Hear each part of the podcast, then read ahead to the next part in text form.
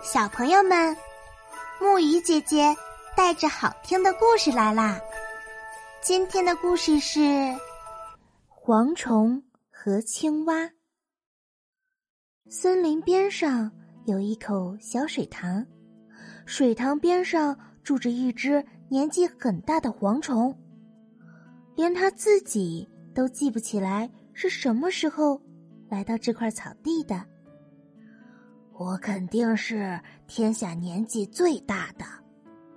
他越想越觉得自己了不起，便大声叫起来：“你又想打扰我午休吗？”绿色大青蛙呱呱呱的喊道：“每天中午烈日当头，你总是吵个没完没了。你究竟什么时候才能让我安稳的睡觉？”蝗虫回答道。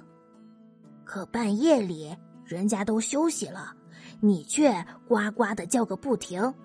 你应该改变一下生活习惯，在夜里睡觉，到白天再叫。老蝗虫狠狠的挖苦了这只绿色的胖青蛙一番，觉得很得意，又接连叫了三声。青蛙生气的骂道：“你那叫声像鬼叫！”怎么能同我这出色的男低音比美？实在不敢。蝗虫冷冷的笑着说：“哼，除非别的青蛙都比你胖，叫声比你响，这样大家也许只会谈论青蛙的呱呱声，否则他们的话题便是蝗虫的音乐会了。”青蛙更生气了。因为他最不愿意别人说他胖，但一时找不到什么话来反驳，只好骂道：“哼，你这个长着竹竿长腿的瘦鬼！”不错，我长着一对竹竿子似的瘦长腿。”蝗虫说道，“不过它对我可有用处啦，靠它我能跳过比自己身体长十倍的距离。”青蛙听了，哈哈大笑道：“这有什么？我能跳出比自己身体长十五倍的距离呢！”骗子！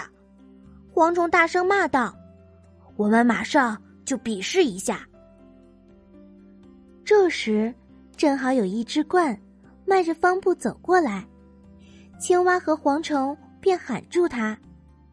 青蛙说：“鹳先生，得请您评判一下。”蝗虫打断了青蛙的话，抢着说：“尊敬的冠先生，这只大腹便便的青蛙吹牛说。”青蛙又抢过话：“我跳得最远，不是我。”蝗虫大声说：“好了。”冠说：“你们比赛一下吧，我给你们当裁判，看谁跳得最远。”胖青蛙便使尽平生力气，纵身往前拼命一跳，蝗虫都看不到它了。鹳朝前走了几步，用它那又尖又长的嘴叼住青蛙，一口吞到肚子里去了。妙极了，鹳说。蝗虫一听鹳在喊妙极了，还以为青蛙跳得妙极了呢。好，现在瞧我的了！蝗虫喊道，便用劲儿纵身一跳，正好落在鹳的脚前。我看到了，鹳说着，一口又把蝗虫当做饭后的点心吞吃了。好啦，今天的故事讲到这里就结束啦，晚安。小宝贝们，愿你们每晚都能甜美入睡。